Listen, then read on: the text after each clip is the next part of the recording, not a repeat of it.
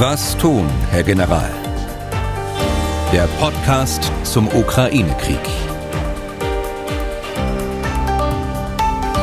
Dazu herzlich willkommen. Ich bin Tim Deisinger, Redakteur und Moderator bei MDR aktuell. Der Ukraine-Krieg und dessen Folgen bestimmen ja mittlerweile zu Teilen schon unser Leben. Auf jeden Fall aber beschäftigt der Krieg viele Menschen und das durchaus auch Tag und Nacht. Deswegen reden wir zweimal die Woche darüber und beantworten Ihre Fragen. Wir tun das gemeinsam mit Ex-General Erhard Bühler. Tag, Herr Bühler. Danke, Deisinger. Themen heute unter anderem bringt der Ukraine-Krieg auch die Lage auf dem Balkan wieder zum Brodeln. Dann nochmal Streitpunkt schwere Waffen. Zieht die Lieferung solcher Waffen den Krieg nur in die Länge und auch Stichwort dazu äh, Panzerhaubitze 2000, die soll ja von Deutschland in die Ukraine geliefert werden und dann Botschafter oder Agitator. Darf man als ukrainischer Botschafter in Deutschland verbal um sich schlagen und den Bundeskanzler beleidigte Leberwurst nennen? Ein paar Fragen von Ihnen bekommen wir sicher auch noch unter. Fangen wir an, Herr Bühler, Sie waren mal wieder im Ausland unterwegs, im NATO-Ausland, diesmal Albanien. Ich nehme erstmal an, dass das auch ohne Krieg passiert wäre. Ja, ja, das wäre auch ohne Krieg passiert. Das ist seit längerem geplant. Ich bin auch nur seit in, äh, in den letzten Jahren sehr häufig auf dem westlichen Balkan unterwegs gewesen, in allen Ländern. Und äh, diesmal habe ich mir Albanien vorgenommen hm. und habe dort Gespräche geführt mit Leuten, die ich eben seit meinem eigenen Einsatz auf dem Balkan vor zehn Jahren äh, kenne und habe mir einfach mal ein Bild gemacht, äh, wie das dort äh, wahrgenommen wird, der Krieg und welche Konsequenzen die Menschen sehen für den westlichen Balkan insgesamt dann nutzen wir diese Möglichkeit, äh, dass Sie das in Erfahrung bringen konnten. Natürlich, äh, wie ist denn die Stimmung dort? Ich meine, die Situation Albaniens ist ja ganz objektiv zumindest einmal auch eine andere als die beispielsweise der baltischen Staaten. Zwar auch ein sehr kleiner Staat, aber wenn man von Albanien beispielsweise in die Ukraine wollte, dann müsste man ja erstmal durch äh, Nordmazedonien durch, durch Bulgarien und dann auch noch Rumänien. Nein, ist nicht zu vergleichen. Die Bedrohungswahrnehmung dort äh, der Menschen ist nicht so wie in Polen oder in den baltischen Staaten oder auch in Rumänien. Das muss man klar sagen. Aber sie verfolgen natürlich die äh, Ereignisse, den Krieg in der Ukraine vor ihrem eigenen Hintergrund äh, auf dem westlichen Balkan. Auch in Albanien, die ja von den, von den Kriegen nicht betroffen äh, waren, aber doch in den Krieg hineingezogen worden sind äh, durch die Unterstützung damals der UGK oder auch durch die Revolution äh, in den 90er, Anfang der 90er Jahren gegen den langjährigen Diktator äh, in Hoxha. Und äh, von daher ist die Betroffenheit der Menschen schon vorhanden, wenn auch das Bedrohungsgefühl äh, nicht vergleichbar ist mit dem in, in, den baltischen Staaten oder in Polen. Hm. Aber man ist ja dennoch ziemlich in der Nähe von, oh, ich sag mal so, kriseligen Gebieten. Also der Kosovo, da kennen sie sich ja ganz gut aus und dann ist da wenn man durch Montenegro durch ist, auch Bosnien-Herzegowina auch nicht das stabilste Staatengebilde, immer noch nicht, leider. Und da gab es ja auch wieder kürzlich erst äh, Meldungen, dass die Lage da, naja, auch am sich entwickeln ist, sage ich mal vorsichtig. Ja, das ist so. Allerdings muss man eins sagen, wir haben äh, insgesamt kein ein weit verbreitetes Bild, äh, kein wahres Bild des westlichen Balkans. Da muss man hinreisen, muss sich das ansehen. Alle Staaten haben äh, ganz äh, erhebliche Fortschritte gemacht. Alle Staaten können auch bereist werden und ähm, es kann Urlaub gemacht werden dort. Sie haben wirtschaftliche Fortschritte gemacht. Aber es gibt eben insbesondere zwei Konflikte, die ich als eingefrorene Konflikte bezeichne über viele Jahre jetzt schon das Leben auf dem Balkan äh, äh, beeinträchtigen. Und das ist in Bosnien-Herzegowina die, die Abspaltungsbemühungen der, der Teilrepublik, Republika Srpska, mit ihrem, äh, ja, mit ihrem äh, Ministerpräsidenten oder Präsidenten, der wie ein Diktator dort herrscht und äh, die, die Teilrepublik rauslösen will, eine eigene Armee aufstellen will. Die sich ja traditionell auch irgendwie den, den Russen verbunden fühlen, ja? Ja, ja, und er, er ist ja auch schon von Putin empfangen worden. Äh, sie fühlen sich nach Serbien verpflichtet und äh, natürlich aus Russland. Und man kann davon ausgehen, dass jeder Schritt, der dort gemacht wird, dass der dort auch in Belgrad, aber auch in, in Moskau dort vorher besprochen wird. Äh, das ist der eine äh, Konflikt, den ich sehe. Und der zweite ist natürlich, der ist mehr bekannt bei uns, das ist der Konflikt zwischen Kosovo und äh, Serbien. Serbien, die die Abspaltung der Teilrepublik nach dem Völkermord auf dem Balkan nicht anerkannt hat und weiter nicht anerkennt. Und äh, dieser äh, Konflikt ist ebenso eingefroren und kann ebenso wieder aufleben. Serbien spielt leider eine äh, sehr, oder ich muss sagen, das, das Regime äh, des gegenwärtigen Präsidenten äh, Vucic spielt leider eine sehr äh, negative Rolle, was die Aussöhnung angeht. Äh, diese Regierung äh, erkennt nicht an, was dort im Namen der serbischen Regierung äh, gemacht worden ist in allen Teilrepubliken Jugoslawiens und eben auch im Kosovo. Und äh, hier könnte viel mehr gemacht werden, hier könnte viel mehr aufeinander zugegangen werden. Aber Serbien macht äh, eine unter der Präsidentschaft von Vucic eine Schaukelpolitik. Äh, auf der einen Seite lehnen sie sich gegen äh, zur EU und äh, auf der anderen Seite äh, bedienen sie eben sich der Beziehungen, der hervorragenden Beziehungen nach Moskau, aber eben zunehmend auch nach Peking. Und äh, dieses, dieses äh, auch nationalistische Aufwallen dort in Teilen des westlichen Balkans macht die Region eben anfällig. Und deshalb äh, muss ich sagen, die Europäische Union tut gut daran, aber auch die NATO tut gut daran, dass äh, man dieses strategisch wichtige Gebiet mitten in Europa äh, auf äh, eher kürzere Zeit äh, so in den Blick nimmt, dass äh, sie weiter an den Westen herangeführt werden und nicht irgendwann mal enttäuscht werden von den vielen Versprechungen, die sie über die vielen Jahre auch bekommen haben. Wie groß schätzen Sie denn die Gefahr ein, dass im Zuge äh, des Ukraine-Krieges diese äh, Konfliktherde auf dem Balkan wieder richtig aufbrechen? Naja, man, man hat es ja häufiger schon gesehen in der Geschichte, dass im, im Schatten eines großen Konfliktes andere äh, Konflikte plötzlich aufleben können. Also die Gefahr ist auf jeden Fall da. Sie ist äh, aktuell da. Und da kämpft ja auch ein Deutscher in Sarajevo als der hohe Repräsentant der internationalen Gemeinschaft, äh, dass dieses Staatengebilde nicht zerfällt, äh, sondern dass es reformiert wird. Ähm, und äh, im, im, zwischen Kosovo und Serbien arbeitet äh, die, die Europäische Kommission unter dem äh, Slowaken Herrn Lajczak und dem hohen Repräsentanten für Auswärtige Politik äh, äh, Herrn Borrell. Allerdings mit, mit ähm, wenig Erfolg in den letzten Jahren.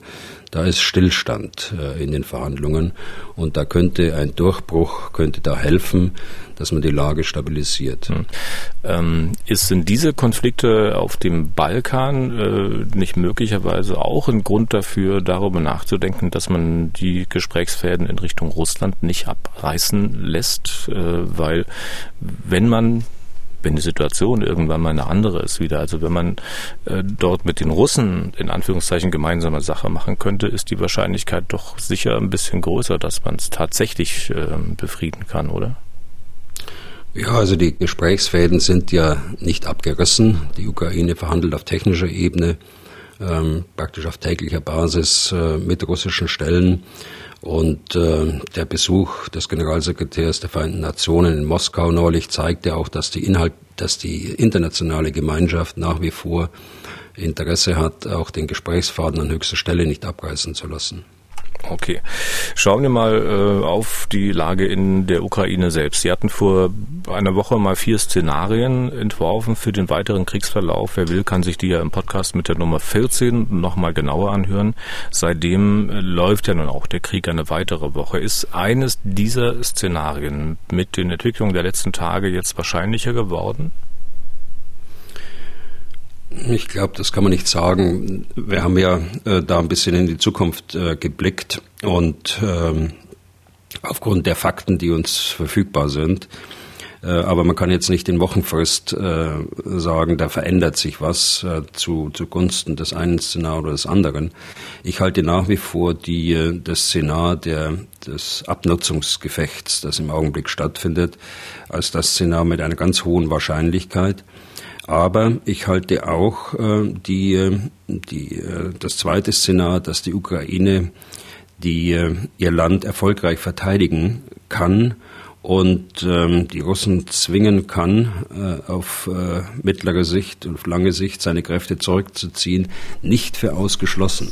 Also die beiden äh, Szenarien würde ich im Blick behalten. Äh, das große Szenar, äh, hatten wir ja schon beim letzten Mal gesagt, äh, ist gescheitert mit äh, der Ablösung der, der Regierung ähm, mit äh, der äh, Besetzung der Bevölkerungs- und Verwaltungszentren und so weiter.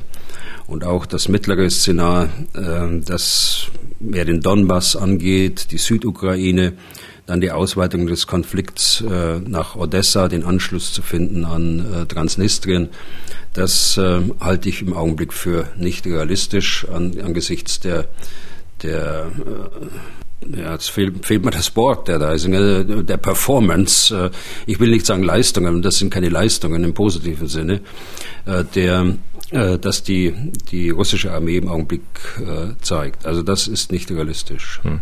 Ähm, Sie sagten, Sie halten es nicht für ausgeschlossen, dass auf mittlere oder lange Sicht die Russen da ihre Truppen wieder abziehen müssen. Was ist denn bei Ihnen mittlere und lange Sicht? Das äh, wird sich eher in Monaten äh, und äh, vielleicht in, in Jahren äh, realisieren lassen als äh, in kurzer Zeit. Diese, diese Prognose, glaube ich, kann man so stellen, bei aller Vorsicht natürlich, was, äh, was Prognosen angeht.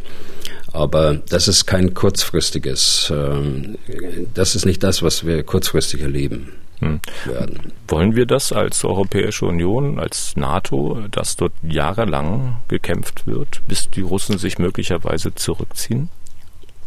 Nein, natürlich nicht. Also äh, keiner äh, auf der Welt, hoffe ich, äh, will, dass, dass da jahrelang gekämpft wird.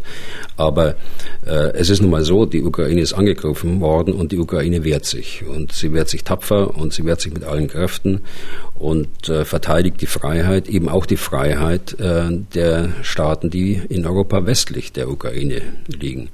Und äh, von daher ist es äh, legitim, äh, die, die Verteidigung zu führen. Äh, und deshalb muss die, die Ukraine auch unterstützt werden.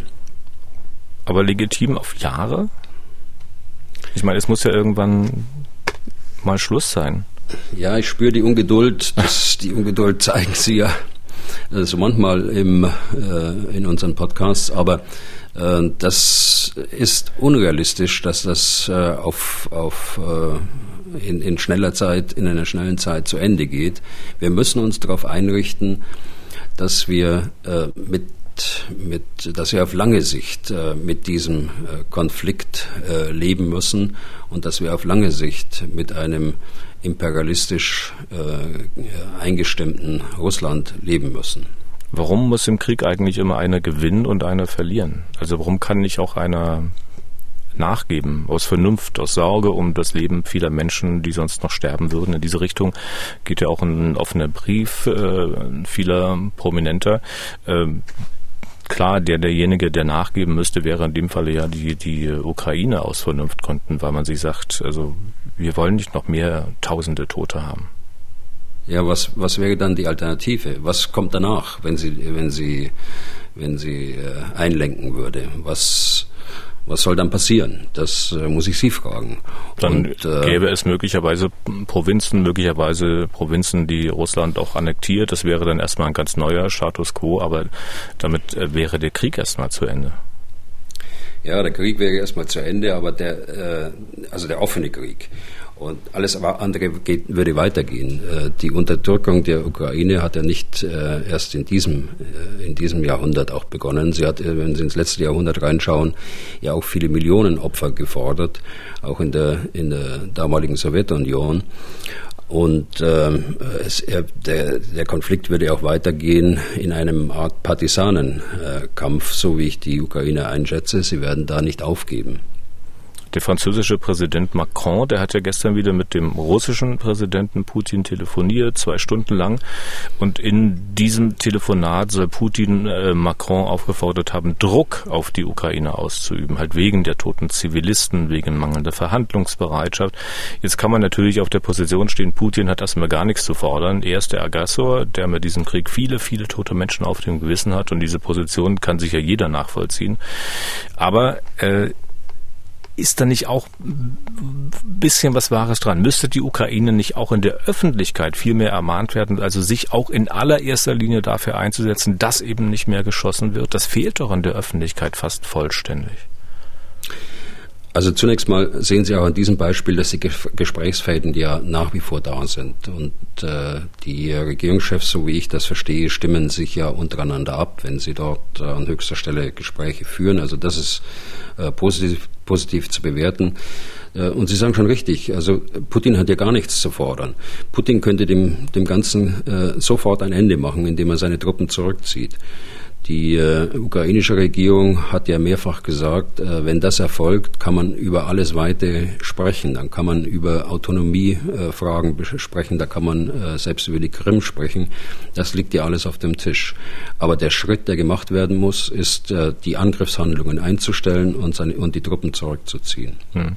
Was die äh, große Lage betrifft, da sehen Sie dafür auch keine Anzeichen, dass das von irgendeiner Seite passiert, oder? Also wenn wir jetzt auf die aktuelle große Lage äh, schauen, da gibt es in der Tat wenig äh, Veränderungen. Wir sehen nach wie vor die, äh, die Kampfhandlungen auf äh, gesamter Front. Wir sehen den Schwerpunkt bei, bei Isium, wo die Russen versuchen, nach Süden Richtung Donetsk anzugreifen. Da bewegt sich aber auch nichts, ganz im Gegenteil. Die, der Ukraine ist es gelungen, westlich von äh, Kharkiv, der Großstadt Kharkiv, äh, doch weit vorzudringen. Äh, 20, 30, 40 Kilometer, so äh, sind die Zahlen, die man hier lesen kann. Und ähm, das andere ist äh, die, äh, die, der Angriff der, der Russen in die Westukraine und äh, Zentralukraine, was die Versorgungslinien angeht. Geht. Hier hat es wohl gestern auch sehr starke Raketenangriffe gegeben auf Bahnhöfe und Eisenbahnlinien.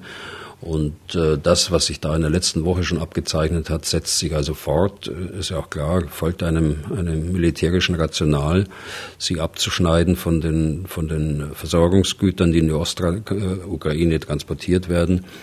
Äh, darunter natürlich auch Waffen und Munition. Hm. Sehen Sie irgendeinen Effekt äh, des Besuchs zumindest des äh, Generalstabschefs der Russen, Gerasimov? Das hatten Sie ja beim letzten Mal ähm, gesagt, dass es da Mutmaßung gibt, dass der in der Ukraine gibt, dass es sogar Mutmaßung gibt, dass der da äh, das Oberkommando übernommen hat. Ich weiß es nicht, was sich von diesen Vermutungen tatsächlich bestätigt hat. Ähm, aber sehen Sie irgendeinen Effekt dieses Besuches? Also es scheint ein, ein Frontbesuch gewesen zu sein, der, äh, der äh, die Motivation der Soldaten äh, im Blick hatte, äh, der wohl offensichtlich zum Ziel hatte, sie weiterhin anzutreiben äh, in, der, äh, in dieser offensichtlich als entscheidend angesehenen Offensive dort bei Isium, die jetzt schon seit Wochen stattfindet. Allerdings äh, zeigt, äh, dass ein im, mitten im Krieg der der oberste Soldat äh, der russischen Armee dort einen Frontbesuch machen muss und mutmaßlich auch verwundet worden ist dabei. Das berichten jedenfalls mehrere russische Medien. Das zeigt doch, äh, wie wie äh, unzufrieden man ist mit der, mit der äh, Leistung der, der russischen Armee und äh, mit dem Fortschreiten des, des Angriffs, wie unzufrieden man da ist äh, in, in Moskau. Die Verwundung von, die mutmaßliche Verwundung von Herrn Gerasimov, äh, halten Sie das für einen Zufallstreffer? Also ich mutmaße mal nicht, weil äh, ich meine, es gibt ja schon eine ganze Reihe toter russischer Generäle und das kann ja nicht nur Zufall sein. Ja, da, da spielen Sie jetzt auf äh, Spekulationen an, die ich auch gelesen habe. Angeblich habe ein, ein US-Militärvertreter gesagt, äh, dass die äh, Zieldaten, die Aufklärungsergebnisse aus US-Quellen kommen und dann äh, die Ukraine praktisch dort angegriffen habe. Ich halte das in zweierlei Hinsicht für, für schlecht. Einmal diese, diese Spekulation von, von Militärvertretern, wenn sie dann stattgefunden hat, dort außerordentlich fragwürdig.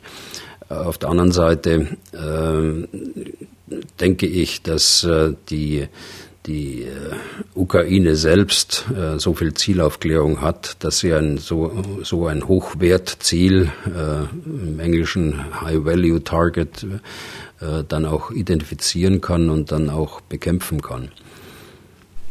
Okay, eine Hörerfrage mal kurz eingeschoben. Als ein Szenario geistert ja durch die Medien, dass Putin demnächst eine Generalmobilmachung ausrufen könnte. Darüber haben wir ja auch beim letzten Mal schon gesprochen.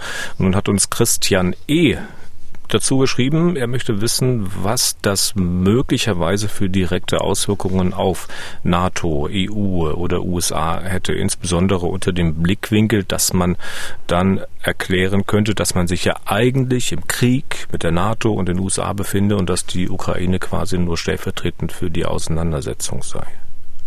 Hm.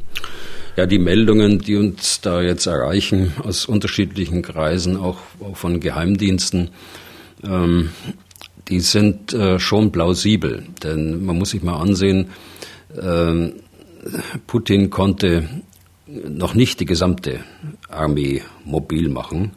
Äh, dass dieser Schritt, der könnte mit der Generalmobilmachung erfolgen. Er hätte dann äh, mehrere Vorteile. Er könnte Reservisten einziehen, ehemalige Soldaten einziehen. Er könnte vor allen Dingen die Wirtschaft auch umstellen auf äh, Kriegswirtschaft. Ob das kommt, äh, weiß ich nicht. Äh, viele sprechen ja davon, dass es am 9. Mai dort erklärt werden soll. Äh, ich, es gibt auch äh, Nachteile, vor allen Dingen für die Wirtschaft, die ohnehin durch die Sanktionen getroffen wird, wenn ihnen plötzlich äh, Menschen entzogen werden, Arbeitskraft entzogen wird dieser, der, der Wirtschaft. Und äh, wenn andere äh, Güter hergestellt werden müssen, also Munition, äh, Ausrüstung und und und, und äh, diese Arbeitskraft dann für andere Versorgungsgüter des täglichen Bedarfs nicht mehr äh, erforderlich ist. Vor allen Dingen aber wäre ein solcher Schritt ein Eingeständnis, dass diese Spezialoperation, so wie sie am Anfang bezeichnet worden ist und bis heute eigentlich so bezeichnet wird, einfach fehlgeschlagen ist und äh, die, äh, die Einschätzung der Ukraine und insbesondere der ukrainischen Armee völlig falsch war, was, ich, was ja der Wahrheit entspricht. Hm. Das, das, haben wir ja nun über Wochen auch äh, gesehen. Also das, müsst, das wäre das Eingeständnis dann dadurch. Und hätte eine solche russische Generalmobilmachung direkte Auswirkungen, direkte Folgen bei der NATO beispielsweise? Nein, das hätte sie nicht. Äh, nun muss man auch sehen, wie die, wie die Rhetorik dann dahinter ist. Äh, begründet werden könnte sie über eine Geschichte, die, die sich ja jetzt in den letzten Wochen immer mehr aufgebaut hat, dass Russland sich quasi mit der, mit äh, der äh, westlichen Welt im Krieg befindet. So ist ja ein Narrativ, das, äh, das wirklich entwickelt wird über längere Zeit. Und das kann durchaus sein, dass dann gesagt wird, wir müssen die Generalmobilmachung, äh, Generalmobilmachung anordnen. Äh, damit wir äh, die, äh, unsere Ziele in der Ukraine erreichen, weil die Ukraine so stark unterstützt wird durch die westliche Welt. Aber ich glaube, das ist Aber Konsequenzen sehe ich da nicht. Hm, ich wollte gerade sagen, das ist, glaube ich, der Hintergrund äh, mancher Befürchtungen, auch der Hintergrund dieser Frage. Also auf die russische Generalmobilmachung folgt jetzt nie, nicht direkt eine Mobilmachung in irgendwelchen NATO-Staaten. Nein. Nein, ja. das schließe ich aus. Das Thema wird, ich nehme es mal an, am Freitag nochmal auftauchen, äh, denn dazu haben uns ja noch weitere Fragen erreicht und am Freitag wollen wir dann nochmal eine längere Runde mit Hörerfragen machen. Äh, übrigens loswerden können Sie Ihre Fragen und auch Kritik oder Lob unter ukraine.mdraktuell.de. Mal noch kurz in so ein streitbarer Punkt. Es wäre verwunderlich, dass es nicht streitbar wäre, wenn man den Namen Melnik erwähnt. Der ukrainische Botschafter in Deutschland hat ja gefühlt schon jeden zweiten deutschen Politiker beleidigt und beschimpft. Äh, nun war der Bundeskanzler an der Reihe, weil der nicht in die Ukraine fahren will, solange man dort den Bundespräsidenten nicht begrüßt. Wir erinnern uns, Steinmeier war ja ausgeladen worden.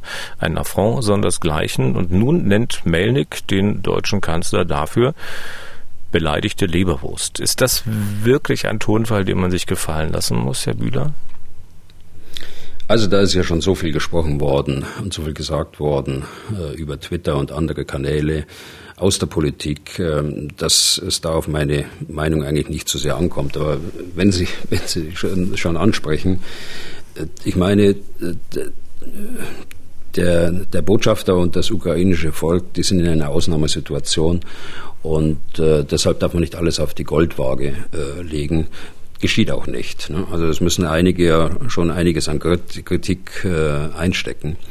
Ich würde die Grenze ziehen bei äh, ganz offenkundigen Falschbehauptungen oder bei Beleidigungen. Und äh, letzteres äh, würde ich, als letzteres würde ich die, den Spruch, den Sie gerade zitiert haben, auch einordnen. Da ist eine Grenze überschritten worden und das kann nicht im Interesse der, des ukrainischen Volkes sein, das kann nicht im Interesse der ukrainischen Regierung sein, dass hier so ein äh, Konflikt zwischen äh, unserer Staatsspitze und äh, einem Botschafter aufgebaut wird. Das ist äh, nicht zielführend. Es äh, wird viele Menschen geben und es gibt viele Menschen, das sieht man ja, äh, die das stark kritisieren und wir dürfen nicht riskieren, dass wir die Geschlossenheit eigentlich bei uns äh, in Deutschland äh, für die Ukraine und das ukrainische Volk, die Sympathien auch für das, äh, das ukrainische Volk riskieren durch solche unbedachten Äußerungen. Hm. Ich muss gestehen, ich staune schon manchmal auch über manches Medium hierzulande, wenn über diese Ausfälle von Herrn Melnick gesprochen wird. Die Grenzüberschreitungen, von denen Sie geredet haben, die gab es ja nicht nur einmal mit dieser Leberwurst jetzt, sondern die gab es ja vorher ja. schon öfter. Äh, beim Fokus war es, glaube ich, habe ich gelesen, ja, Herr Melnick nutzt halt nicht das Florett, sondern er ficht mit dem Säbel. Also er beleidigt nicht, er beschimpft nicht, er wird nicht ausfällig, er ficht mit dem Säbel das äh, grenzt doch jetzt nicht mehr nur an Schönrednerei, oder? Ja, also äh, das würde ich auch nicht so sagen mit dem, mit dem Säbel. Also ein Botschafter muss auch nicht kämpfen in der Öffentlichkeit. Ein Botschafter hat andere Aufgaben. Äh, der kann hart, harte Gespräche führen äh, in der, innerhalb der, der Bundesregierung. Äh, er kann sie in diesen Gesprächen zu Recht oder zu Unrecht kritisieren, aber es geht einfach nicht, dass er beleidigend gegen den Kanzler oder gegen andere Repräsentanten des Staates äh, dort öffentlich sich äußert. Ja.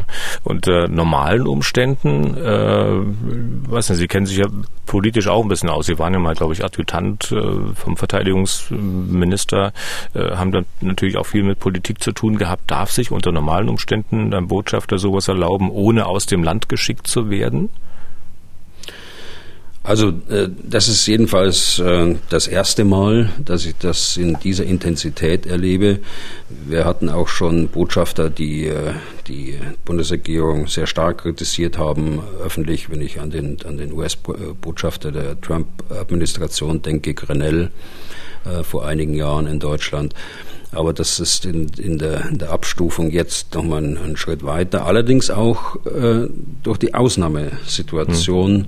auch sehr stark geprägt. Das äh, kann man sicher damit erklären. Aber wenn Sie jetzt in einer Runde sitzen würden und überlegen würden, was machen wir denn? Also wir können das ja nicht noch drei Wochen, vier Wochen, fünf Wochen, solange der Krieg geht, äh, so weiter laufen lassen. Das hört ja mutmaßlich nicht auf mit den Beleidigungen. Irgendwie muss man ja des Problems Herr werden. Und Herrn Melnick aus dem Land zu werfen, geht auch nicht. Das war ja ein ganz fatales Signal in der jetzigen Situation. Mhm. Ähm, was, was kann man denn machen?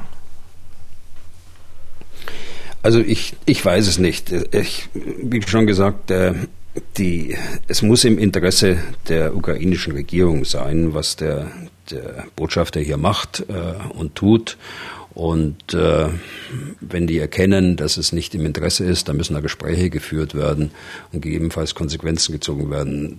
So würde ich das mal äh, generisch auf diese, auf diese Situation, das generische äh, Gefühl, das ich jetzt da habe, auf diese Situation übertragen.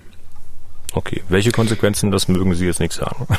Nein, also wir müssen es auch nicht auswalzen, das wird an anderer Stelle ja. gemacht. Lass uns lieber wieder zu den militärischen äh, Dingen zurückgehen, Herr Deisinger. Machen wir. Äh, aber weil wir bei streitbaren Punkten waren, ähm, ich komme jetzt nochmal mit dem Thema Waffenlieferung. Äh, offenbar hat sich die Bundesregierung ja entschlossen, die Panzerhaubitze 2000 in die Ukraine zu liefern. Ähm, von sieben Stück habe ich gelesen aus den Beständen der Bundeswehr. Klingt vielleicht erstmal nicht viel. Dazu kommen wir auch gleich. Erstmal dieses Ding an sich. Was ist das äh, für eine Haubitze? Wieso ist die so gefragt?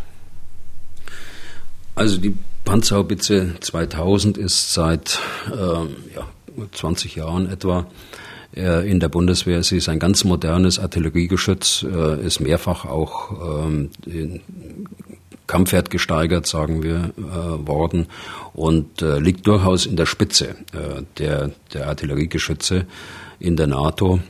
Äh, ist nicht zu vergleichen mit den Haubitzen, die äh, die Amerikaner liefern wollen. Das sind äh, gezogene Lafetten, die hinter einem LKW gezogen werden und dann äh, mühsam in Stellung gebracht werden müssen, per Handarbeit zum Teil.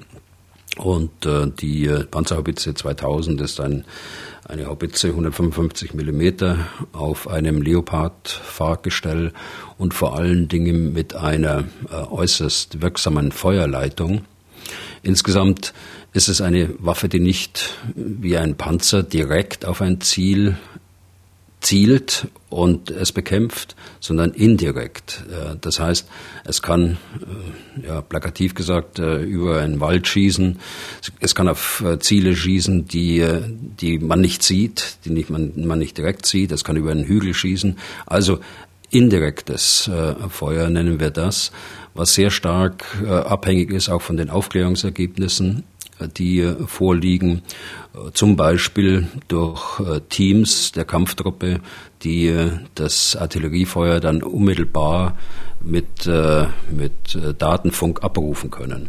Also das ist, auch das muss man eben als System erkennen. Es geht nicht nur um das Geschütz, sondern es geht auch um das System Feuerleitung, es geht um Ausbildung, es geht um Munition.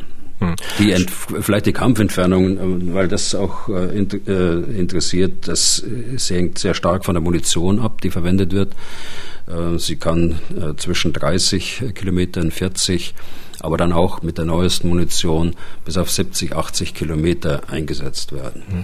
Ich habe mal gesehen, äh, ein Filmchen, da hat man erklärt, dass diese Haubitze auch ähm, Geschosse nacheinander, also zu verschiedenen Zeitpunkten, auf verschiedenen Flugbahnen losschicken kann.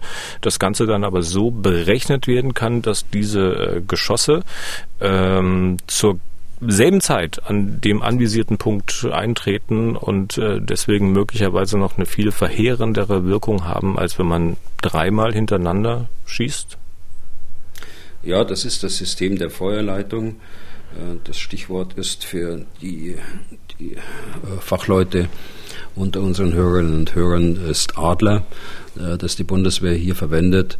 Und äh, in der Tat kann man äh, das Feuer von, von mehreren Haubitzen, von einer gesamten Feuereinheit, von einem Bataillon, also äh, Größenordnung äh, 12 bis 18 Haubitzen auf einmal äh, punktgenau steuern, dort, äh, wo man es gerade äh, haben will.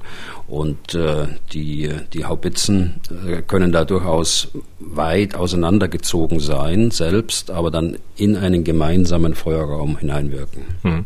So, nun heißt es, die Bundeswehr, die hat zwar circa 120 von diesen Haubitzen, von denen aber sind äh, nur 40 einsatzbereit und von denen sollen nun die sieben geliefert werden. Bleiben 33 Einsatzbereite in der Bundeswehr und diese Lieferung soll ausdrücklich gegen den Rat von Bundeswehrmilitärs erfolgen. So konnte man es zumindest lesen. Was halten Sie denn davon? Also ich erinnere an drei Bedingungen, die äh, gestellt worden sind, äh, die erfüllt sein müssen.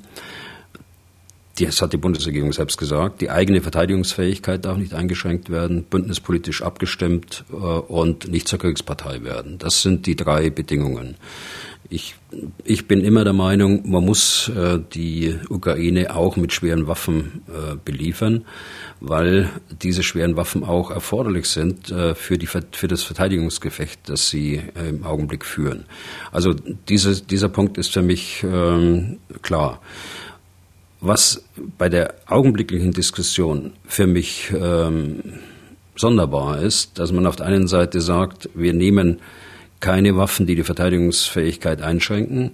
Auf der anderen Seite jetzt erstmals sagen, wir nehmen Waffen ganz offensichtlich aus aktiven Strukturen. Und nur da können sie herkommen. Wir haben keine Panzerhaubitzen in der Bundeswehr, die irgendwo eingelagert sind. Ganz im Gegenteil. Übrigens äh, zu den Niederlanden die ja auch eine geringe Stückzahl äh, zur Verfügung stellen wollen. Fünf das Stück, sind tatsächlich, ja, das sind tatsächlich Haubitzen, die nicht im aktiven Betrieb sind, sondern die sind eingelagert in einem Depot und äh, das äh, trifft für die Bundeswehr nicht zu. Wir haben ohnehin in der Artillerie viel zu wenig. Äh, wir haben diskutiert, die Flugabwehrtruppe, die ordentlich bluten musste über die Jahre hinweg und insbesondere in der äh, letzten sogenannten Neuausrichtung äh, vor über zehn Jahren. Die, die Artillerietruppe die früher eine der stärksten Truppengattungen des deutschen Heeres war, ist reduziert worden auf, äh, ja, Sie haben es richtig gesagt, 120 Panzerhaubitzen. Alle anderen äh, sind verkauft worden. Zum Teil stehen sie noch bei der Industrie, wie man hört, wie die Industrie selbst gesagt hat. Ähm, ich bin dagegen, dass man jetzt beginnt, aus aktiven Strukturen der Bundeswehr äh, Geschütze oder irgendwelche schweren Waffen rauszunehmen, weil sie für die Ausbildung benötigt werden. Sie hatten hingewiesen auf die auf die äh, geringe Einsatzbereitschaft, wobei diese Zahl 40, mh, hm, das äh, scheint mir deutlich zu wenig zu sein. Da ist deutlich mehr einsatzbereit, dass äh, diese Zahl stammt, glaube ich, aus dem letzten veröffentlichten Bericht, der, der nicht geheim war. Heute sind diese Zahlen ja geheim. Und äh, irgendjemand hat diese Zahl äh, genommen aus dem letzten veröffentlichten Bericht und der mhm. ist schon ein paar Jahre alt. Sie hoffen, dass mehr von diesen Haubitzen einsatzbereit sind oder wissen Sie es? Also aufgrund meiner Erfahrung, meiner Verbindungen äh, zu äh, vielen aktiven Offizieren noch weiß ich, äh, dass äh, äh, viele einsatzbereit sind, mehr einsatzbereit sind und oder in, in äh, ganz schneller Zeit einsatzbereit gemacht werden können. Äh, was heißt äh, denn einsatzbereit? Muss man da in diesem in diesem äh, Zusammenhang auch definieren. Also wenn eine TÜV-ähnliche Prüfung äh, gerade nicht äh, in allen Punkten durchlaufen werden kann, ja mein Gott, dann muss man eben auf das eine oder andere dann verzichten. Aber deshalb ist er trotzdem für das Gefecht natürlich einsatzbereit. Okay. Ähm, das heißt, man geht damit mit dieser Entscheidung vom Grundsatz ab, also die Verteidigungsfähigkeit der Bundeswehr nicht äh, noch weiter zu untergraben, die Bündnisfähigkeit der Bundeswehr nicht einzuschränken? Also noch äh, ist es ja nicht äh, offiziell bestätigt worden. Es handelt sich ja hier um einen äh, gut recherchierten, offensichtlich gut recherchierten äh, Bericht aus der Welt der hier von vielen Medien aufgegriffen worden ist. Natürlich kann man sagen, also sieben, sieben Haubitzen, Bundeswehr hat 120, sieben Haubitzen, mein Gott.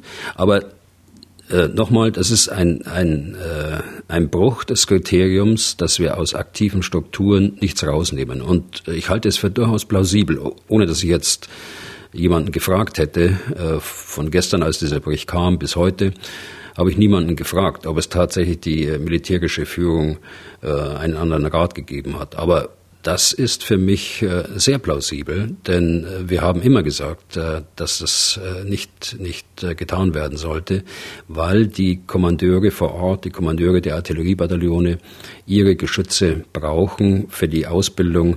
Und ich habe es ja in einfachen Worten skizziert. Das ist ein komplexes System, oh, das die Ukraine äh, sicher ausbilden kann.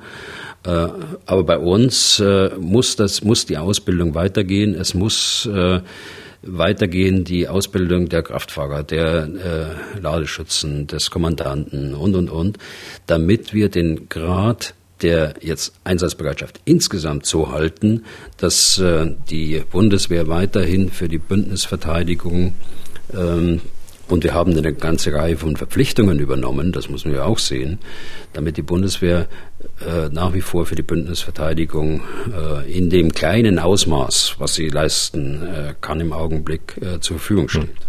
Dann fragt man sich ja, wenn das Gros derer, die Ahnung davon haben, sagen, nee, liefert äh, diese Dinger nicht in die Ukraine und dann wird es trotzdem getan und möglicherweise trotzdem entschieden, ähm, fragt man sich ja, hm, wieso? Ja, das weiß ich ja nicht. Ich weiß ja nicht, ob so entschieden wird, äh, wie es da in dem, in dem Bericht steht, aber vieles spricht offensichtlich dafür, sonst, sonst hätte der Journalist das ja nicht äh, auch veröffentlicht. Ich meine, könnte es einen Und, Grund äh, geben, dass man das dann anders entscheidet, als die Ratgeber einem gesagt haben? Ist das irgendwie der, der, der Druck auf die Bundesregierung zu groß oder was, was könnte das sein? Naja, das sind, äh, das sind Absprachen mit Partnern. Ich hatte die Niederlande, äh, Niederlande erwähnt.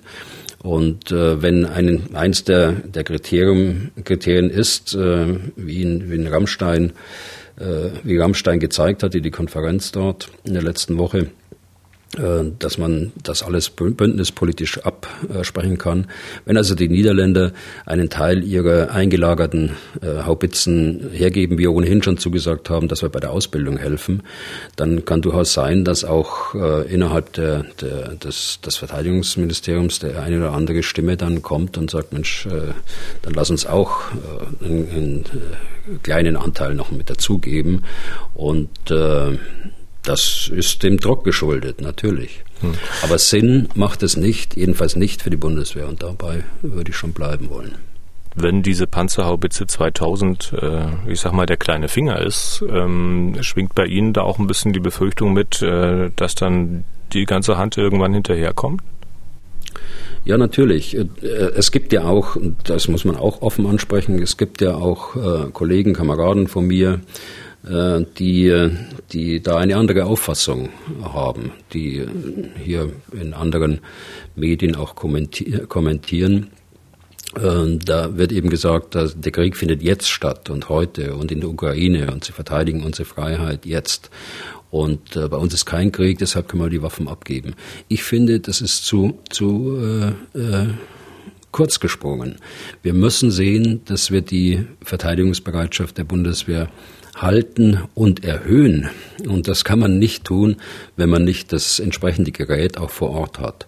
Und äh, der zweite Punkt, der auch bei mir immer äh, äh, mitschwingt, ist, wenn man aus aktiven Truppenteilen Fähigkeiten der Bundeswehr äh, in den Ukraine-Konflikt gibt, dann ist zumindest hinter das dritte Kriterium, das wir vorhin angesprochen haben, nicht zur Kriegspartei äh, zu werden, ist äh, äh, wackelig, ist äh, in Frage gestellt. Und äh, da auch aus diesem Grunde würde ich da einen ganz klaren äh, Strich ziehen und war eigentlich froh, dass äh, da in der Konferenz, um, um die Konferenz von Rammstein hinweg diese drei Kriterien entwickelt worden sind. Und mein Ratschlag, mein persönlicher Ratschlag ist äh, identisch mit dem, was äh, mutmaßlich auch die militärische, die aktive militärische Führung äh, äh gesagt hat, äh, äh, nicht aus aktiven Strukturen. Hm. Okay. Also nicht aus Bataillonen, so muss ich vielleicht erläutern dazu sagen, aus Bataillonen der Bundeswehr jetzt und heute. Okay, dann äh, zum Schluss äh, mal noch eine Frage, und zwar von Burkhard Weber. Äh, ich nehme die mal an dieser Stelle rein, weil sie ja auch ein bisschen was zu tun hat mit der, ich sag mal, Handlungsfähigkeit der Bundeswehr beziehungsweise des Verteidigungsministeriums. Der schreibt Folgendes. Ich frage mich seit Beginn des Krieges, warum es keine Einschätzung des BMVG, also Bundesverteidigungsministerium, zur Lage gibt. Das BMVG veröffentlicht zwar hin und wieder auch Interviews auf einem eigenen Kanal. Dann wertet er übrigens diese Interviews und hält diese Wertung aber nicht für zitierfähig, also zitiere ich sie ja auch nicht. diese helfen aber, diese ähm, Videos helfen aber, diese Interviews für eine ganzheitliche Einschätzung des Konflikts nicht weiter.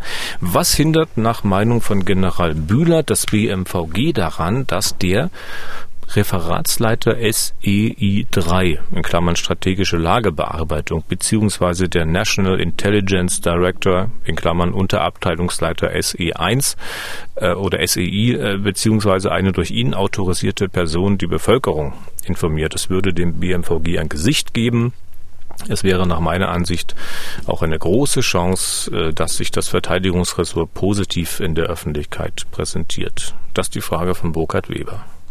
Mhm. Gute Frage, gute Frage.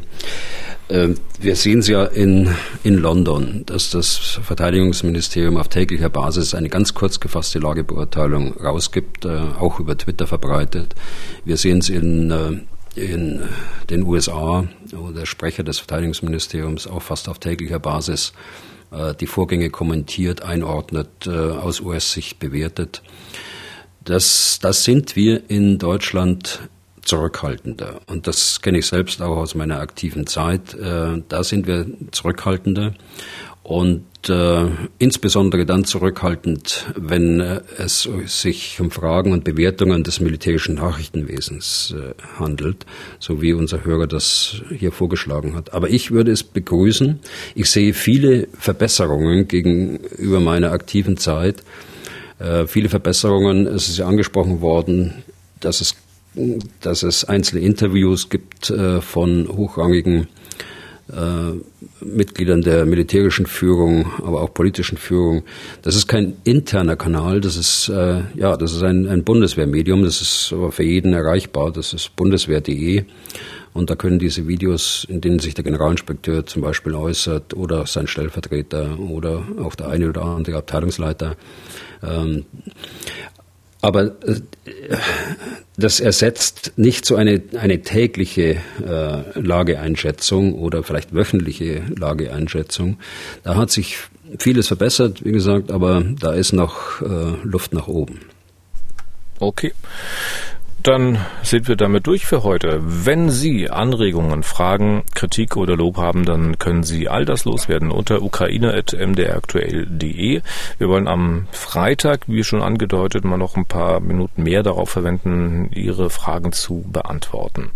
Was tun, Herr General, gibt es auf mdr.de, in der ARD Audiothek, bei Spotify, bei Apple und überall da, wo es sonst noch Podcasts gibt. Nächster Termin, sagte ich schon, ist der Freitag. Für heute vielen Dank, Herr Bühler. Bis zum Freitag. Bis Freitag, äh, dann aber aus Warschau, Herr Deisinger.